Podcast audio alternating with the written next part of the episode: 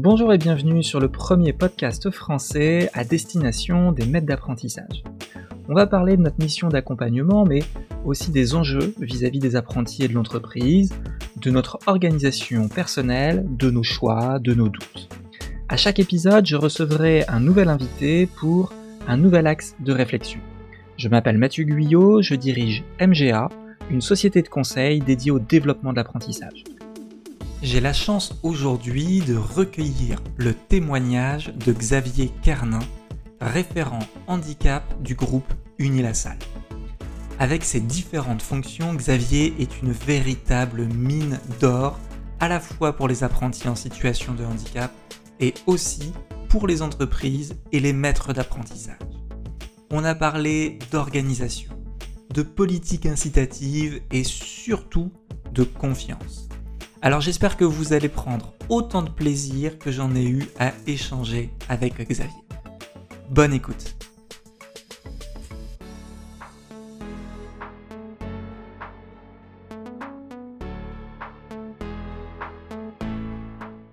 Bonjour Xavier.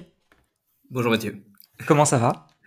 Ça va bien, merci. Et toi? Bah, Ça va très très bien. Moi je suis super content et je suis... Euh, même plus que content, je suis honoré, je te l'avoue, de te recevoir sur Maître Carré.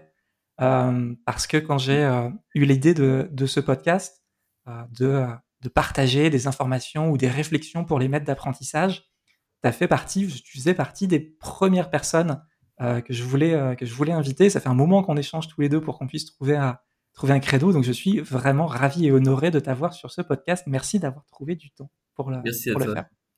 Euh, en introduction de ce podcast, j'ai présenté euh, euh, qui tu étais.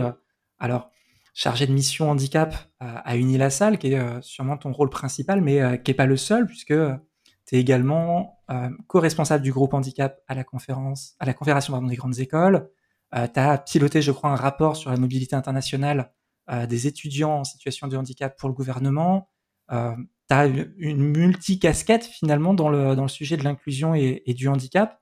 C'est euh, c'est pas trop dur de tout mener de front ou au contraire, est-ce que les synergies font que euh, ça devient plus facile de, de travailler sur tous ces sujets euh, en même temps? Je trouve que tout se complète, c'est-à-dire que on a besoin d'avoir des, politiques soutenantes pour l'accompagnement des étudiants en situation de handicap et pour que ces politiques soient soutenantes, il faut être monté au créneau pour euh, les orienter, pour donner des, pistes au, gouvernement et juste au, ministère pour que voilà, qu'ils influencent euh, en positif bien sûr, sur euh, qu'ils émettent des, nouvelles propositions de, décrets ou de lois euh, relatives à l'accompagnement des étudiants en situation de handicap, parce que pour l'instant c'est un peu le parent pauvre du handicap, le dire. Ça devient moins depuis quelques mois où le, justement le secrétaire d'État, la secrétaire d'État euh, Sophie Cluzel a vraiment s'est emparée du sujet et a lancé ça aussi, euh, donc euh, a lancé avec le, le ministère des de, de l'enseignement supérieur et de la recherche et de l'innovation un groupe de travail sur justement sur le sur l'accompagnement des étudiants en situation de handicap. Et aussi le CNCPH, le Conseil national consultatif des personnes handicapées, dont je suis aussi membre, a également euh, comment dire, euh, euh, lancer un groupe de travail sur deux ans sur le sujet de l'accompagnement des étudiants en situation de handicap. Donc, il faut qu'on soit présent dans ces moments-là pour pouvoir impulser euh, euh, des, idées, des politiques qui influeront, qui aideront l'accompagnement des étudiants en situation de handicap au quotidien. Et en même temps, moi, je me vois pas euh, faire uniquement que ça, que du politique, parce que moi, ce qui me nourrit, c'est vraiment l'accompagnement des étudiants. Et euh, je trouve que c'est ça qui me passionne à la base, euh, avec euh, toutes sortes de profils, toutes sortes de parcours. Euh, et, euh, et en même temps, c'est euh, comment dire, c'est pour moi c'est un terreau essentiel justement pour porter des idées au niveau de, des ministères. C'est-à-dire que si je me déconnecte de ce terrain et de ce terreau, je, je, je pense que j'aurai des idées qui sont ou des propositions qui ne seront plus en relation avec les réalités de, que, vivent les étudiants. Donc voilà, tout ça se, s'alimentent euh, mutuellement et sont nécessaires. Et voilà, donc j'avoue que oui, il y a des périodes qui sont un peu chargées, et c'est un euphémisme. Mais voilà, la fin l'année dernière, avec la mise de rapport pour le, gouvernement, était assez très dense. Même voilà, j'ai bien été aidé. on a fait ça en binôme avec une de mes collègues, Mélanie de Souza. Et voilà, donc on a pu rendre ce, rapport et qui aura un, impact fort, non seulement euh, pour les étudiants français, mais aussi, on espère, pour les étudiants en situation de handicap du monde entier. Excellent, excellent. Et c'est un peu la même idée, euh, le fait de travailler à la fois pour les étudiants en situation de handicap et les apprentis en situation de handicap, qui ont du coup un point en, plus particulier, parce qu'il y a le, la période école et la période entreprise. Mmh. Mais je suppose qu'au final, pareil, ça se complète, ça s'enrichit l'un l'autre et les, les, situations que tu rencontres te servent dans les deux, dans les deux cas? Oui, alors, de, dans, je, les accompagne particulièrement, euh, pardon, j'accompagne les, les, les, apprentis euh, particulièrement sur le côté euh, accès à la formation sur notre, sur notre campus. Donc, en fait, il y a vraiment le même accompagnement pour les étudiants qui sont en, on va dire en formation initiale qu'en en, voie directe, on va dire avec le statut étudiant, voilà, c'est ça le terme. Euh, donc, il y a vraiment ce même accompagnement pédagogique.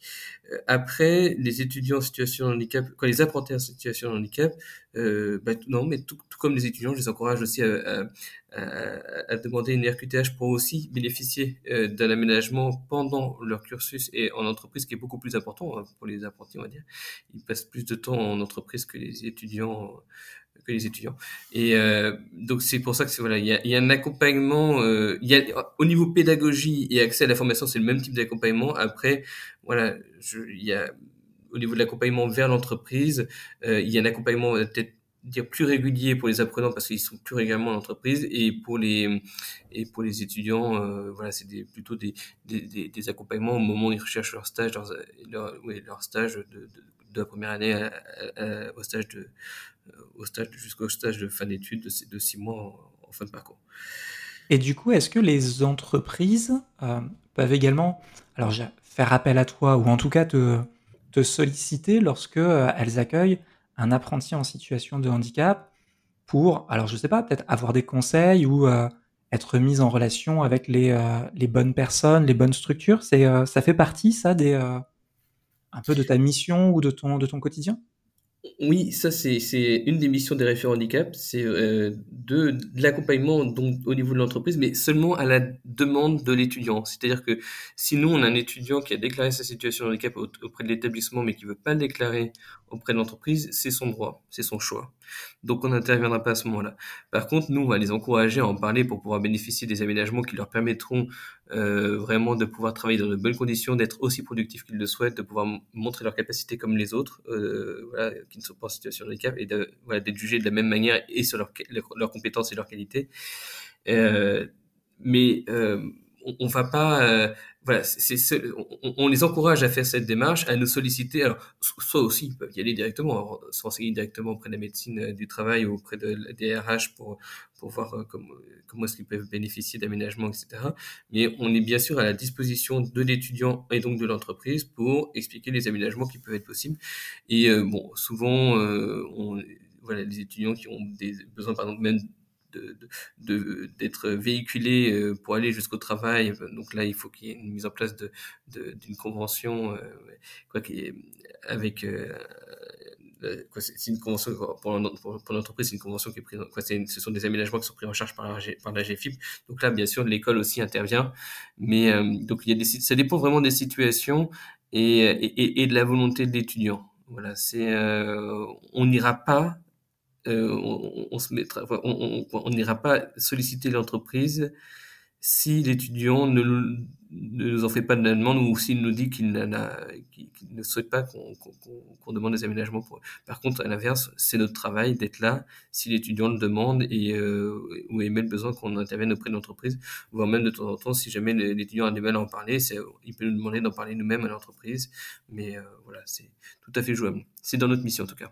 Ouais, c'est vrai que ça fait partie des, euh, des problématiques. Alors effectivement, de votre côté, je pense de du côté de l'entreprise aussi, parce qu'on n'a qu'une envie, c'est de pouvoir aider, mais il y a effectivement ce, euh, ce respect aussi de la vie privée, du secret médical, de la situation personnelle de chacun. Mmh. Et, et, du coup, de ne pas pouvoir interférer finalement avec cette liberté de conscience, cette liberté de choix. Je comprends tout à fait. Euh, c'est une problématique actuelle, c'est un, un, sujet en tout cas sur lequel euh, tu travailles ou sur lesquels tu as dû travailler, ça, de comment réussir à aborder, comment... Euh, est-ce qu'il y a peut-être d'ailleurs des... je vais pas dire des méthodes, mais peut-être des bonnes manières, des bonnes pratiques pour bah aussi rassurer l'étudiant qui est en face de nous et lui expliquer que si on parle handicap, c'est avant tout pour son bien, pour son accompagnement, et pas du tout pour le stigmatiser. Il il y a des clés sur ce sujet? Oui, alors ceux qui vont avoir plus de mal pour en parler, c'est ceux qui ont un handicap invisible. Et donc, ils se disent, tant que c'est invisible, je peux le cacher et euh, ça évite euh, d'être stigmatisé en entreprise. C'est en fait l'image qu'ils peuvent avoir. La première image, c'est de dire, ben, je vais être soit embauché, euh, parce qu'ils savent qu'il y a des histoires de quotas, soit embauché pour, mon handicap et non pas pour mes compétences, euh, soit je vais être euh, embauché ou je vais être mis au placard s'ils savent que j'ai un handicap, j'ai pas évolué, j'ai pas, voilà, c'est, ou soit je vais, ça va être, je vais avoir un frein aussi à ma recherche d'emploi. donc, c'est, comment dire, c'est il y a beaucoup d'idées reçues sur ce, sur ce, sur cette reconnaissance. Et je, vais le dire aussi, j'ai même eu des étudiants qui m'ont dit, euh, mon médecin me dit de surtout ne pas faire cette demande de RQTH parce que je vais être euh, mis au placard en entreprise. Donc quand vous voyez qu'il y a même des médecins qui déconseillent, ça ne nous aide pas. Alors moi j'en dis bien, mais la grande différence c'est que vous, vous arrivez avec du potentiel bac plus 3, bac plus 5, etc. Et vous inquiétez pas, les entreprises, elles ne font pas de social. Euh, elles vous recherchent d'abord pour vos compétences. Elles n'iront pas embaucher quelqu'un euh, qu'elles ne, veulent pas, quoi, pourquoi seulement pour remplir des, quotas. Donc non, c'est euh, faut, vraiment qu'ils sortent de cette idée. Il faut que même d'une manière générale, euh, ceux qui les accompagnent euh, ne restent pas dans ce dans ce discours-là. Et par contre aussi, bien sûr, il faut que les entreprises en face jouent le jeu de ne vraiment qu'il n'y ait aucune discrimination, qu'il y ait aucune... Parce que s'il y a une moindre discrimination à un moment, alors là, pour l'étudiant, ça, va tout bloquer. Donc, il faut vraiment euh, qu'il joue le jeu de l'accompagnement, euh, des aménagements qui sont proposés, de ne pas fermer la porte à, une candidature parce qu'il y a marqué RQTH, etc. Euh, voilà. Et même, je pense qu'elles doivent jouer le jeu d'autant plus, c'est-à-dire que si un, étudiant euh, ou un apprenti qui candidate chez elle met dans son CV RQTH. Alors, faut pas qu'il disserte sur, sa, sur son handicap, c'est-à-dire faut pas que sa lettre de motivation soit tournée autour de son, handicap, et c'est ce qu'on déconseille bien sûr aux étudiants, ils ont pas, ils doivent pas valoriser leur handicap, mais leurs compétences. Mais ce que j'encouragerais aujourd'hui les entreprises à vraiment faire en sorte de recevoir tout étudiant, tout apprenti, euh, tout candidat, pardon, euh, qui mentionne la RQTH dans son CV, déjà parce que c'est une première chose, c'est pas facile à faire pour eux de le mentionner. Et deuxièmement, parce que souvent, c'est aussi des étudiants qui vont, qui s'expriment peut-être moins bien à l'écrit, mais qui vont exploser à l'oral et qui vont être, euh, qui vont amener vraiment beaucoup de, quoi, qui, une autre perception de leur, candidature une fois qu'ils seront en entretien. Donc, j'ai envie de conseiller les entreprises, jouer le jeu, euh, tous ceux qui, qui émettent la mention euh, RQTH dans leur CV, recevez-le, recevez-les lorsqu'ils sont candidats pour un job ou pour un, apprentissage, et euh, parce que vous pouvez être vraiment étonné aussi de, la différence parfois aussi entre le, CV ou le parcours, parce que souvent c'est aussi des jeunes qui ont eu des des, des parcours qui ont été chaotiques, hein, avec des, des, des, scolarités un peu chaotiques, etc., à cause de, par exemple, d'hospitalisation et autres. Et finalement, c'est des jeunes qui sont euh, exceptionnels euh, quand vous les recevez en entretien parce que ils ont une niaque pour y arriver, ils ont appris des choses par eux-mêmes, ils sont peut-être euh, un peu autodidactes aussi par, par la situation, le fait qu'ils aient des, des, parcours scolaires un peu compliqués dans les aménagements, etc. Donc voilà, c'est un conseil que je passerai aux entreprises qui sont qui veulent recruter des apprentis. Donc là, je, je, je me suis un peu écarté du sujet et euh, donc pour revenir sur le sujet de l'accompagnement vers cette euh, cette déclaration, voilà, comme je vous dis, c'est à la fois les euh, des étudiants qui les étudiants qui ont une situation de handicap invisible vont éviter vont essayer de le cacher au maximum souvent. Euh, avec toutes comme je dis avec toutes les, idées reçues sur le sujet. Et donc c'est donc à nous euh, aussi en tant que référent handicap de, de CFA et d'école etc de leur euh, expliquer à quoi ça va leur servir. Où est-ce qu'est l'intérêt pour eux? Euh, comment est-ce que c'est valorisé aussi au niveau de l'entreprise, comment est-ce que c'est accompagné dans une entreprise, euh, d'expliquer aussi tous les aménagements, que c'est pas seulement pour le temps d'entreprise, mais ça peut être aussi pour avoir des véhicules adaptés au sein de l'entreprise quand ils ont des, déplacements à faire, etc., et qu'ils ne peuvent pas conduire des véhicules manuels, mais juste des automatiques. C'est aussi le transport, donc comme je vous disais, jusqu'à l'entreprise, c'est tous les aménagements de poste, les aménagements d'horaire, assouplissement au niveau de l'emploi du temps quand ils ont des, des suivis médicaux euh, réguliers, ça leur évite de poser des jours pour aller, ou des demi-journées pour aller pour des rendez-vous de médicaux de spécialistes, etc. Donc voilà, c'est euh, c'est euh, on, les attend sur des compétences, mais en même temps, ces aménagements leur permettront de, de pouvoir vraiment être plus serein dans leur participation au niveau du développement de l'entreprise. Donc ça, c'est le message qu'on doit leur faire passer. Et pour cela, je m'appuie avec sur l'aide d'entreprises partenaires de la mission handicap de l'UNISL. Euh, voilà, on a six, entreprises aujourd'hui qui sont euh, euh, le CA France, euh, Total, Total Énergie, pardon, euh, la Mutualité Sociale Agricole, Ginger CEBTP, qui sont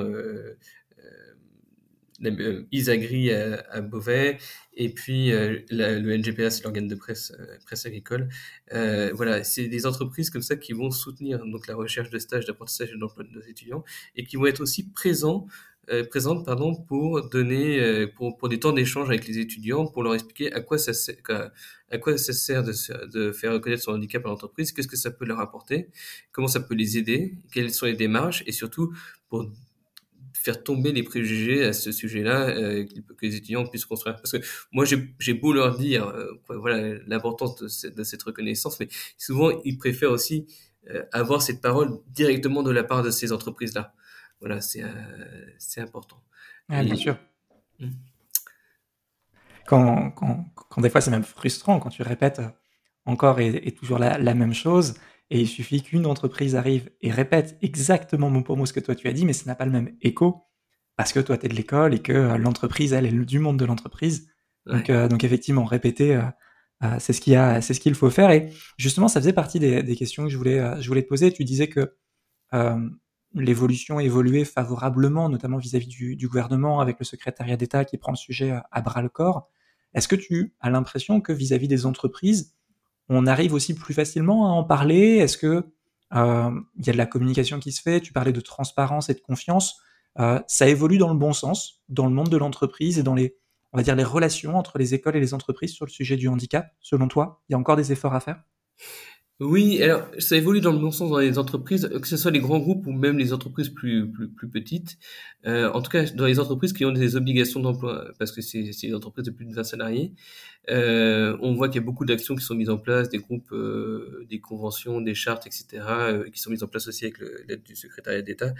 Euh, donc, voilà, et, et comme je dis aux étudiants, N'hésitez pas à mentionner votre RQTH dans votre CV euh, dans les entreprises pour lesquelles vous voyez que, par exemple, sur leur site internet, ils parlent justement de l'accompagnement des travailleurs en situation de handicap. Par contre, je leur dis, si jamais euh, vous candidatez une entreprise qui, dans aucune de ces pages sur internet, ne, ne, parle de handicap ou de l'accompagnement des travailleurs en situation de handicap, je leur dis, ne le dites pas forcément dès le début, parce que là, c'est dire que c'est peut-être une entreprise qui n'est pas encore euh, très, très au fait, etc., ou qui des qui peut peut-être faire aussi de la discrimination négative sur votre CV, etc. Quand ils vont voir marqué RQTH parce qu'ils sont pas forcément, ouais, ils savent pas trop comment s'y prendre, etc. Donc là, je leur dis, ben, vous en parlez que si vous avez un premier entretien qui se passe bien, etc. Vous en parlez en fin d'entretien, euh, fin de premier entretien. Mais euh, voilà, je leur dis par contre, toutes les entreprises qui en parlent, mais n'hésitez pas, allez-y. Si elles, l'affichent sur leur site internet, c'est elles vont pas avoir une double parole, quoi. Elles peuvent pas avoir une double parole. Donc allez-y, franchement. Et euh, après, je le vois avec les entreprises, c'est euh, avec les entreprises partenaires, c'est les, on va, on va être cash. Hein, de toute façon, les entreprises ont des obligations d'emploi de plus de, donc pour les entreprises de plus de 20 salariés, c'est 6% de travailleurs en situation de handicap et euh, et des obligations d'emploi direct aussi. Donc en, en conséquence. Euh, et, donc, en fait, si elles se rapprochent des établissements, des grandes écoles ou des centres de formation, etc., c'est qu'elles attendent avant tout des compétences. Et aujourd'hui, le problème des recrutements de des travailleurs en situation de handicap, c'est souvent parce que si, si les entreprises n'atteignent pas ce le, taux des 6%, c'est qu'il y a beaucoup de personnes en situation de handicap qui n'ont pas un niveau euh, attendu pour être dans les entreprises qui ont un niveau trop inférieur. Donc c'est pour ça que les entreprises se rapprochent de plus en plus du monde universitaire, du monde euh, euh, des, grandes, des, grandes écoles, etc., pour faire des partenariats pour soutenir la recherche de stages d'emploi et d'apprentissage pour les jeunes en situation de handicap. Alors voilà, c'est des partenariats qui sont gagnants-gagnants parce que c'est vrai que les grandes écoles privées comme euh, bon là j'ai parlé pour les étudiants, pas pour les apprentis parce qu'il y a des nouveaux protocoles avec des financements, mais pour les étudiants, par exemple, on a pour les grandes écoles privées, il y a très peu de ministères de tutelle euh, qui, qui, aident financièrement euh, les écoles à financer, à mettre en place des aménagements. Et euh, il y a, on a de la chance, par exemple, l'ISL a de la chance parce que le ministère de l'Agriculture est l'un des seuls ministères qui, qui aide. Mais sinon, et voilà, mais, encore, c'est pas du même montant total qu'on qu'on met sur les aménagements annuels, mais il y a quand même un bon, compte pouce, on va dire ça comme ça. Et euh, donc voilà, ce qui fait qu'on a besoin de ces partenariats entreprises financiers, euh, mais les entreprises ont aussi ce besoin de d'avoir ces temps d'échange avec les étudiants parce que bah voilà elles sont aussi dans des phases de recrutement aussi. Elles veulent déjà les renseigner leur renseigner et puis euh, et, les renseigner pardon. Et après voilà pourquoi pas proposer des stages d'apprentissage et d'emploi et euh, donc c'est gagnant pour tout le monde. Pour l'école pour l'étudiant qui a ses aménagements et qui a en plus des coups de pouce pour ses recherches de stage d'apprentissage et d'emploi. Et puis pour et pour l'entreprise qui peut aussi ben, recruter des compétences avant tout et puis pourquoi pas dans ces cas-là des, jeunes qui ont une situation de handicap et euh, voilà comme euh, qui répondent aussi à l'obligation d'emploi. C'est un peu un peu cash, un peu direct, mais c'est une réalité et qui finalement est euh, gagnante pour tout le monde. Et moi, je me dis, ben, pourquoi pas, c'est plutôt une bonne chose de raisonner aussi comme ça. Et par contre, les étudiants euh, n'ont aucune obligation euh, d'aller dans telle ou telle entreprise partenaire pour réaliser leur stage. C'est pas parce qu'ils ont ils bénéficient, là je parle pour les étudiants en situation de handicap, bien sûr, mais c'est pas parce qu'ils ont bénéficié d'aménagements qui sont financés par euh, ces entreprises-là qu'ils doivent absolument, mmh.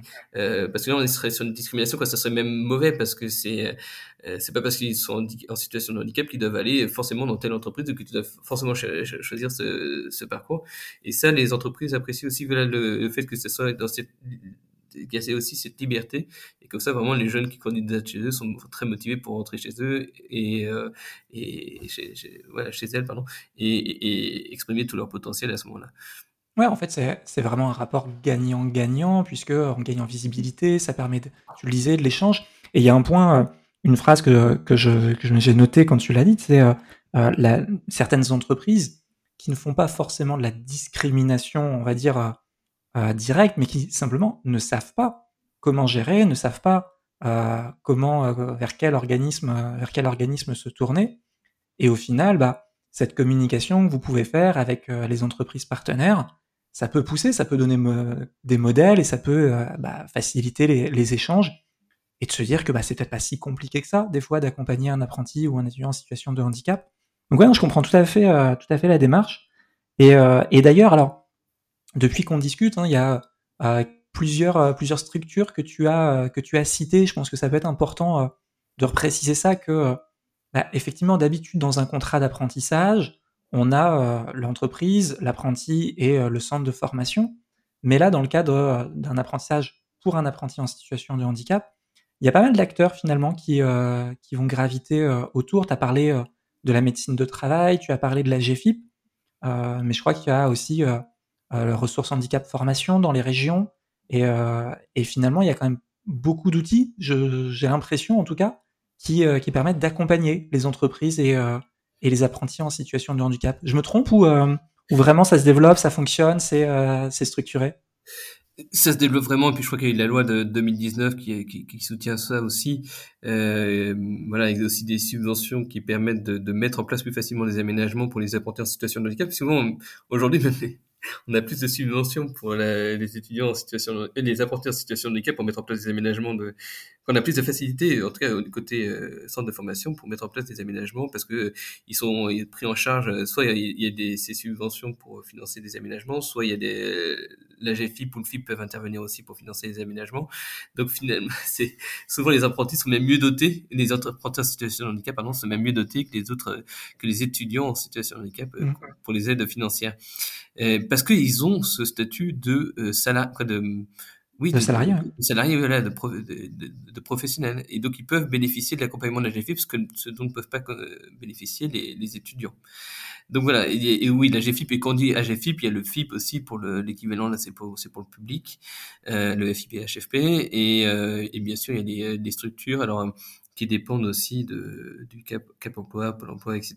Et, qui, et, les services. Alors j'ai un énorme doute sur les, les, différents services qui mettent en place aussi. J'ai oublié le, le, nom là, euh, qui aide aussi à, à, mettre en place ces aménagements. Mais voilà, il y a tout un accompagnement. Les entreprises ne sont pas seules là-dessus et au contraire, il y a vraiment beaucoup de choses. Il y a une émulation à la fois politique depuis euh, deux, ans et, euh, et encore actuelle. Là, je veux dire, avec le plan de relance, on voit qu'il y a plein de, plein de soutien aussi sur l'apprentissage et, l'accompagnement des, étudiants, euh, des apprentis et des apprentis en situation de handicap en particulier. Donc voilà, aujourd'hui, les entreprises ont de plus en plus d'aide et d'accompagnement, et la même chose pour les CFA. Donc on est plutôt dans une période euh, qui, va je pense, avoir des bonnes répercussions pour euh, le développement de l'apprentissage pour les étudiants, pour les jeunes en situation de handicap. Et en même temps, moi, je conseille aussi aux jeunes en situation de handicap pour euh, parce que parce que surtout ceux qui ont des euh, ouais, non, je conseille d'une manière générale euh, à l'ensemble des étudiants en situation de handicap et euh, si je vais quand même dire les choses, je pense surtout ceux qui ont des ce qu'on appelle des handicaps profonds euh, donc, c'est-à-dire des, euh, ouais, par exemple, des étudiants qui sont sourds profonds, qui sont non-voyants, etc. Où souvent, ils peuvent se dire, souvent, les, les entreprises, ouais, peut-être que des entreprises vont avoir plus de mal à, voir comment est-ce qu'il il serait possible de mettre en place des aménagements quand ils seront à l'époque de leur recherche de leur premier emploi. Et s'ils sont partis par un apprentissage auparavant, en fait, ils auront pu montrer que bah, c'est possible. Et donc, euh, l'apprentissage leur permettra de valoriser c'est justement le, euh, leur, leur, leur, leur possibilité d'intégration dans le monde de l'entreprise et dans les, dans les missions de l'entreprise avant même d'être sur le marché du travail. C'est le cas pour tous les étudiants, ouais, pour tous les apprentis pardon, en situation de handicap ou non, mais encore plus vraiment pour euh, les, je crois que c'est encore plus important pour les, pour les apprentis en situation de handicap, voilà, qui peuvent, c'est l'occasion d'autant plus pour eux de, faire leur preuve un peu en amont et de faciliter vraiment leur insertion professionnelle une fois qu'ils seront diplômés. Donc voilà, ça j'encourage les jeunes, les étudiants, les apprentis, les jeunes en situation de handicap à, vraiment à suivre un parcours dans, dans en apprentissage. C'est vrai que c'est ah, tout à fait euh, judicieux puisque euh, on entend beaucoup hein, dans euh, les papiers qui parlent de recrutement, les recherches de compétences phares des entreprises, c'est l'agilité, la capacité d'adaptation. Et finalement, bah, quoi de mieux euh, que euh, dire bah, j'ai réussi à m'adapter au contexte, avec en plus mon handicap, grâce à certaines compensations euh, dont on a parlé. Mais, mais effectivement, quoi, c'est, je vous demande plus de me croire sur parole, je vous prouve que je l'ai fait en apprentissage et ça a fonctionné. On a tout à fait raison, c'est vrai que c'est tout à fait. ça peut être un bel argument, effectivement, pour l'apprentissage en, situation de handicap. Et du coup, on a parlé de l'amélioration de la situation, que ce soit au niveau politique ou du regard des entreprises et des pratiques euh, des entreprises, on a parlé des structures et du coup de, euh, euh, de l'accompagnement possible lorsqu'on accueille un apprenti en, situation de handicap. C'est quoi finalement les, les prochains défis? C'est quoi encore les, les problématiques qui restent à résoudre pour, je ne vais pas dire atteindre l'imperfection, on pourra jamais, mais, mais c'est quoi les prochains enjeux dans, dans le sujet du handicap pour l'apprentissage?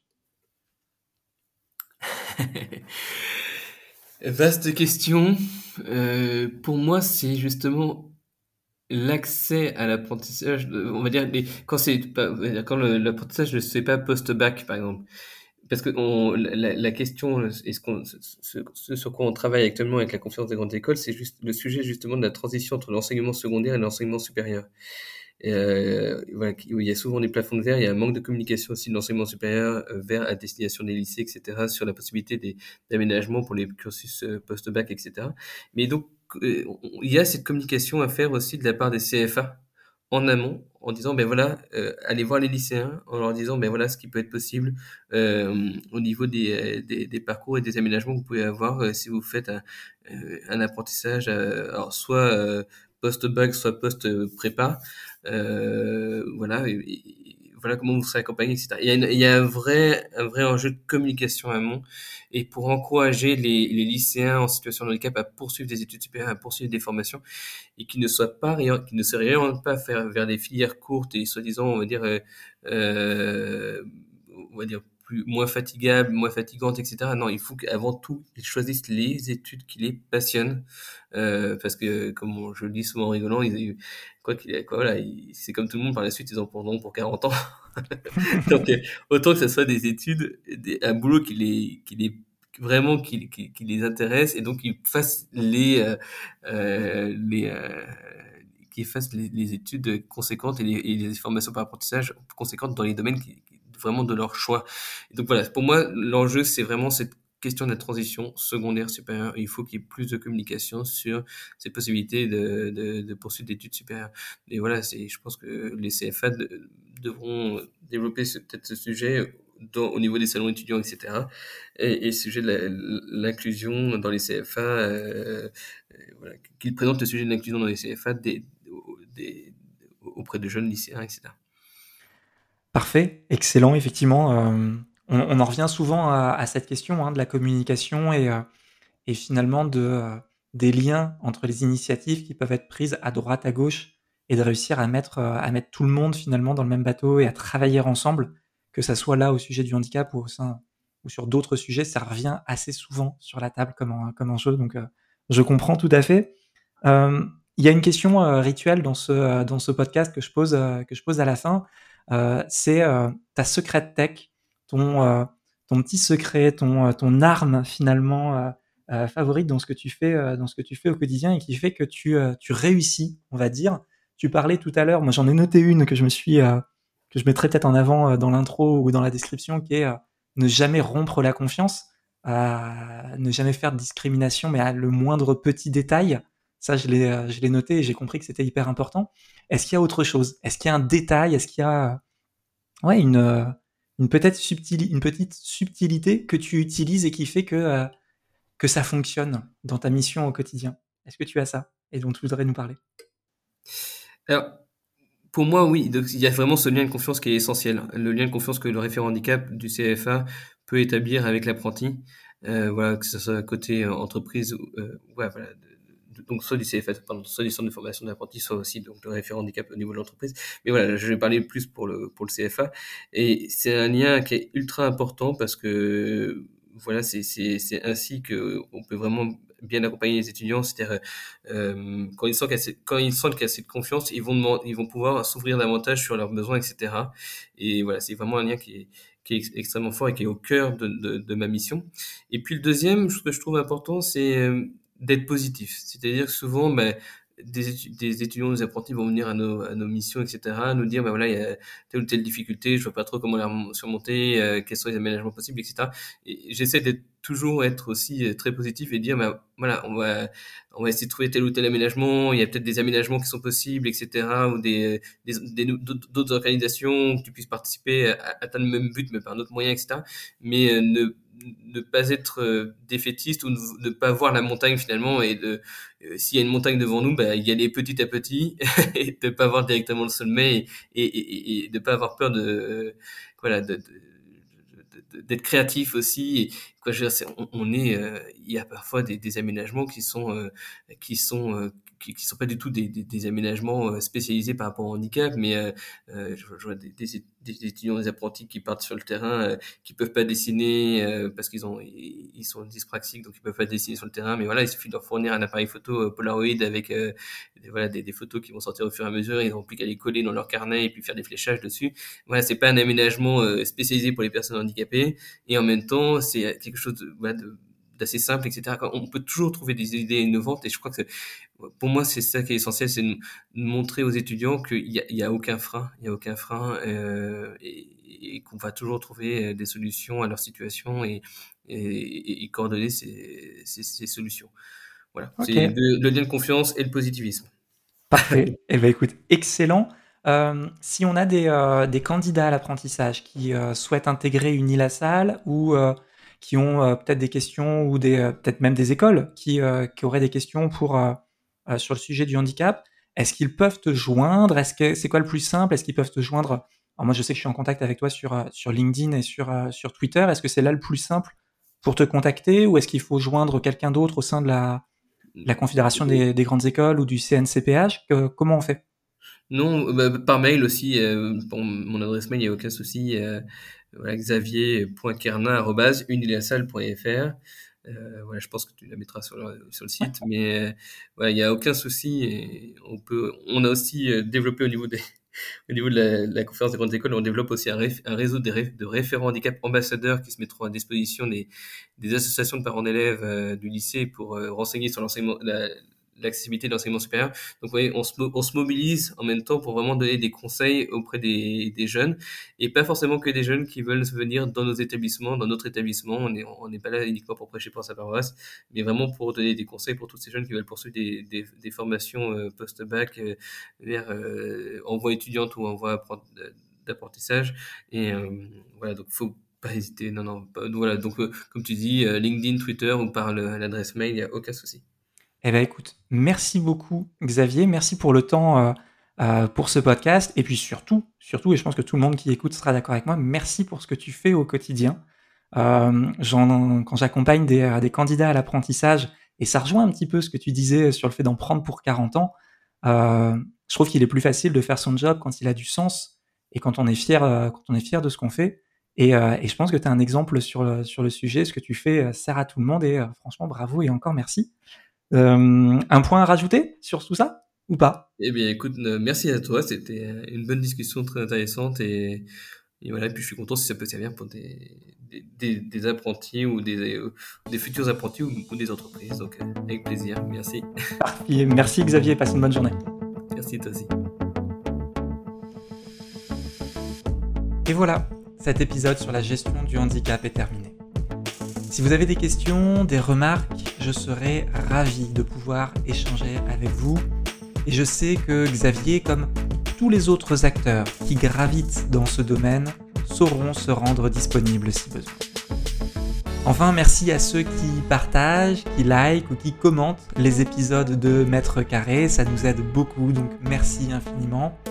Je vous donne rendez-vous au prochain épisode, et d'ici là, continuez de faire de votre mieux. À bientôt.